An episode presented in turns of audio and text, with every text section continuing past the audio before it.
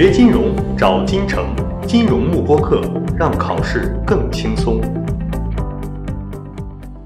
好，接下来第四个考点，请大家打两颗五角星。这个考点非常非常重要，是我们 CFA 一级企业理财当中每年必考的一个内容。好，那我们来看一下，他说的是什么？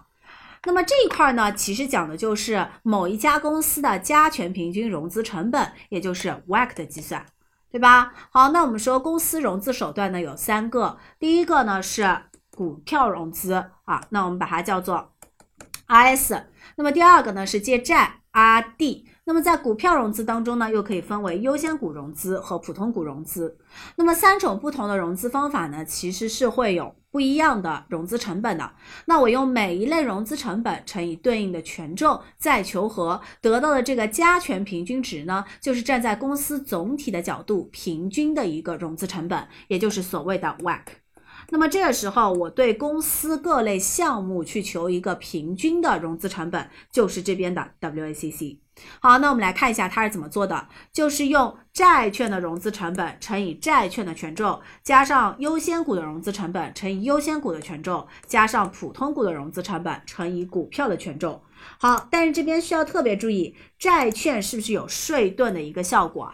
也就是说呢，如果我税前债券的融资成本是百分之八，因为债券是税前列支利息费用，所以这部分利息费用呢，其实会给我产生税盾的好处。那么这部分好处就会抵减债务的融资成本。所以说，真真正正税后的融资成本其实没有百分之八这么多，它会低一些。对不对？那么税后的融资成本是多少呢？就是税前融资成本 RD 再去乘以一减 T。所以我们说看到债务一定要想到一减 T，大家千万不要忘记去乘它。好，那么这是第一点，WACC 的一个计算公式，所有同学百分之一百必须要掌握。那么接下来第二点呢，研究的就是各式各样的权重应该怎么样求，对吧？好，那我们说权重的求解有两个关键。第一点就是题目当中给了市场价值，给了股票和债券的账面价值，这个时候我应该用 market value 还是用 book value 去求解？注意是不是一定用 market value 啊？对吧？用 market value 呢才反映我们未来的一个情况，而我 WACC 在使用的时候呢，往往是对于公司未来的现金流去折现，所以这里的权重呢应该对应的是未来的一个权重。好，那么第二点呢，就是说有的时候它会让你依据资本结构去求权重。那我们说资本结构的本质呢，其实就是 debt 除以 equity，也就是债券的市值去除以股票的市值。对吧？好，那如果题目当中给出了各式各样的资本结构 （capital structure），那我应该用哪个呢？那我们说这边有一个优先顺序，四个资本结构都可以用，但是我们是有顺序的，对吧？好，首先第一个最好的优先用谁啊？是不是用目标资本结构？对吧？没有目标资本结构，我们再用这个 trends 或者叫做 forecast，也就是预期的资本结构。那么连预期的都没有，我们退而求其次，再用什么 current 现在的资本结构？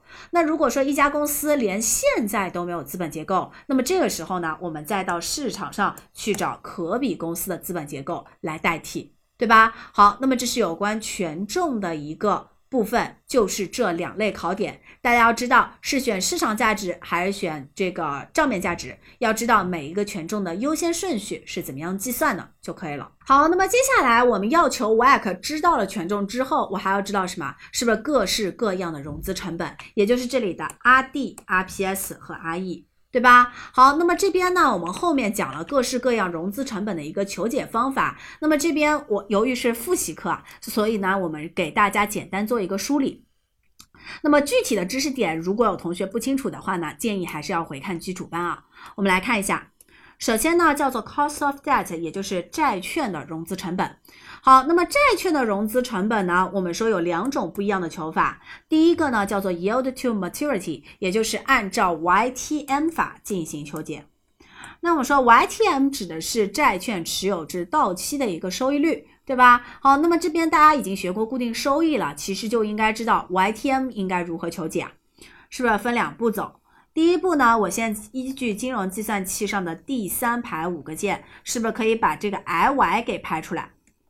对吧？我要知道这个收益率到底是什么。好，那么接下来第二步是什么？我拍出来的这个计算器上的 IY 往往是一个期间利率。那么第二步我是不是要对它进行年化？年化之后得到的这个 YTM 就是债券税前的融资成本 RD。注意啊，这里一定 RD 是税前的。好，那么税前的融资成本呢，一定是 IY 乘以我一年当中的一个计息次数 M，对吧？好，那么接下来第三步，我们往往在考试的时候呢，要你求的是一个 after tax cost of debt，税后的融资成本。那么税后的融资成本怎么求啊？就应该是税前的融资成本乘以一减 T 嘛，一减去税率，得到的就是税后的，对吧？好，所以我们 YTM 法求税后融资成本就是分这三步走，大家会求就可以了。好，那么第二个呢，叫做 debt rating approach。这个被称为债券评级法，也就是说呢，我现在市场上的这个债券的市场价格不一定是公允的。那么这个时候怎么办？我是不是要找到一张可比债券？我用可比债券的 YTM 直接作为我自己的一个税前融资成本 RD。对吧？好，那么这个时候关键就是可比债券怎么样去找呢？很简单，是不是要同时满足两个条件？第一个是债券的评级相同，也就是保证它们两个的一个信用风险是一样的。对吧？好，第二个保证债券的期限相同，也就是它们的一个 maturity risk 期限风险是一样的。好，那么这个时候呢，我找到一张评级和期限都相同的债券，就可以作为自家公司的可比债券。那么比如说这个可比债券的 YTM 算出来是百分之八，好，那我的税前的融资成本就是百分之八，那么税后的融资成本是多少？就是用这个百分之八乘以一减 T 就可以了。对吧？好，那么这是债券融资成本 RD 的计算，大家掌握到这里呢就可以了。接下来我们来看第二类，那么第二类呢是优先股融资成本的计算，这个就更加简单了，对吧？就是运用我们数量当中学过的永续年金的公式。那我们说优先股最大的特点呢，就是它每一期的股利都是固定的。比如说第一年给你第一，第二年呢依旧给你第，第三年呢依旧给你第，每一年给你的都是一个相同的股利。那么每一期的间隔又是一样的，是不是有点类似于一个年金的形式啊？那么又因为优先股没有到期日，所以它是一个典型的永续年金。好，所以这个时候我要求优先股零时刻的价格，是不是就是应该用未来这一笔笔股利去折现求和？其实就是在求一个永续年金的现值，对吧？那么它应该等于第一笔股利第一，再去除以折现率 R。好，这个时候我要求的是什么？在企业理财当中，我要求的是不是优先股的融资成本，也就是这个折现率 R？那么 R 应该等于什么？是不是就是第一除以 P 零？也就是用第一期的股利呢，再去除以市场上优先股现在的一个价格就可以了。好，那么这是第二种，非常简单。接下来看最难的一种，也就是普通股的融资成本。那么普通股的融资成本呢？整体来看可以有三种不一样的求解方式。第一个是凯派模型，第二个是 DDM，第三个是 Bond Yield Plus Risk Premium。好，那么这三种方式呢，从上而下它的难度是越来越简单的。最后一种最简单，他说的就是对于一家公司来说啊，股票的融资成本就应该是在债券融资成本的基础上加上投资股票所产生的一个风险溢价。对吧？好，那么考试的时候呢，往往风险溢价 risk premium 是给到大家的，比如说是百分之六。那么这个时候，大家只要依据 YTM 法把债券的税前融资成本求出来，是不是加一加就能够得到普通股的融资成本了？对吧？好，所以这种方法呢，其实和我们普通的这个债券的融资成本，其实计算方法是一模一样的。好，那么接下来来看第二个方法，叫做 DDM approach。那么 DDM approach 呢，其实就沿用了我们在 equity 权益当中的一个分析方法，对吧？我们说权益当中呢，认为有一个模型叫做一阶段股利增长模型，是不是假设未来所有的股利都会按照一个稳定的增长率 G 去进行增长，对吧？好，那么这个增长率呢，我们把它叫做 sustainable growth。也就是可持续增长率。那么在财务当中，我们说过，可持续增长率呢，应该等于一家公司的 ROE 乘以股利留存率 B。对吧？好，那么我假设未来所有的利润和股利都按照可持续增长率 G 去增长，那么此时股票的价格呢，应该等于第一期股利再去除以 R 减 G。好，那我现在要求的就是这个折现率 R，它就应该等于什么？是不是 D 一除以 P 零再去加上这个可持续增长率啊？对吧？好，所以 DDM 它说的是什么呢？就是说我现在某一只股票的折现率可以被拆分成两部分，第一部分是 D 一除以 P 零，这个叫做什么？是不是叫做 dividend Yield 股息率啊？对吧？也就是反映我购买一股股票所赚到的利息，呃，股利的一个收益率。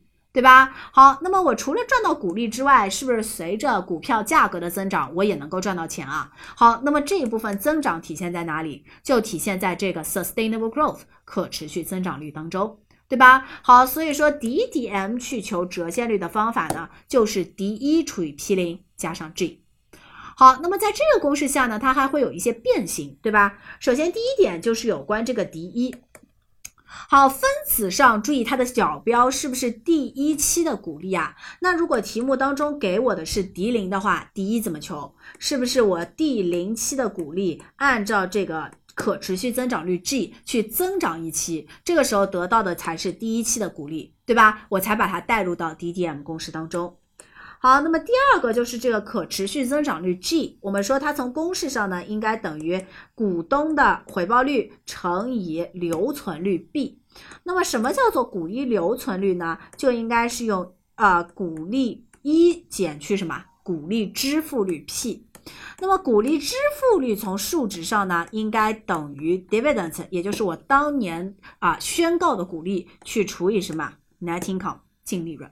对吧？好，那么这是我们的这个 G 的计算。所以说呢，我们在这个资产负债表上看到了 dividend，看到了净利润，用一减去它们两个的比值，得到的是什么？股利。留存率，而，ROE 呢就应该是 net income 去除以 equity，对吧？反映了我公司股东赚钱的一个能力。所以说 ROE 呢代表的是赚钱开源的能力，而 B 呢代表的是节流，也就是说我赚到了钱不要全部分派出去，留一部分留存在公司手上呢去进行日常的运营。那么整体的可持续增长率呢就应该是开源乘以节流，掌握到这里就行了。好，那么接下来第三点呢，是有关这个 P 零。我们说 P 零呢，代表的是一个股票的价格。但是我们说，比如说一只股票发行价格是十块钱，但在发行的过程当中，是不是会涉及到一些发行成本，对吧？我们把它叫做 flotation cost。比如说每一股股票呢是两块钱，那我们会发现，在扣减了发行成本之后，这只股票真真正正的发行价格其实是多少？是不是十块钱减去两块钱等于八块钱啊？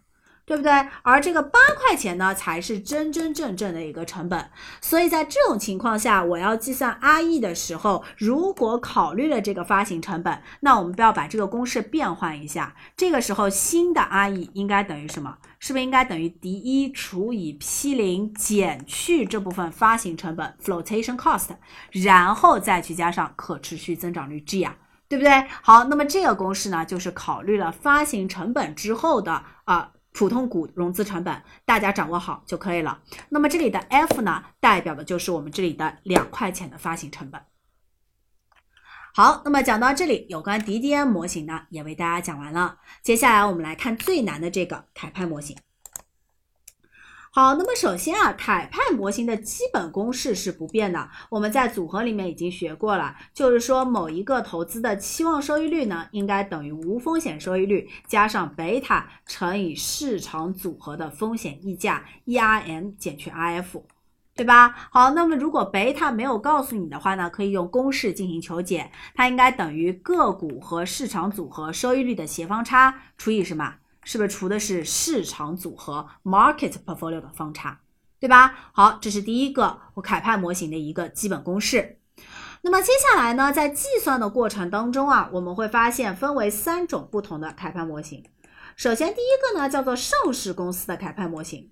那我们说这个系数贝塔其实是通过回归得到的，它是用我某一家公司的收益率和市场组合的收益率呢去做回归。那么对于上市公司来说，由于每一天的股价我都是可以观测到的，所以这个时候我是不是可以自己回归出一个贝塔？对吧？好，那么这个时候我回归出的这个贝塔带入到凯派模型当中，就能够直接求出 RE。所以说上市公司的一个计算呢，其实是非常简单的，就是普通的一个凯派模型。好，那么关键是第二点，有关这个非上市公司。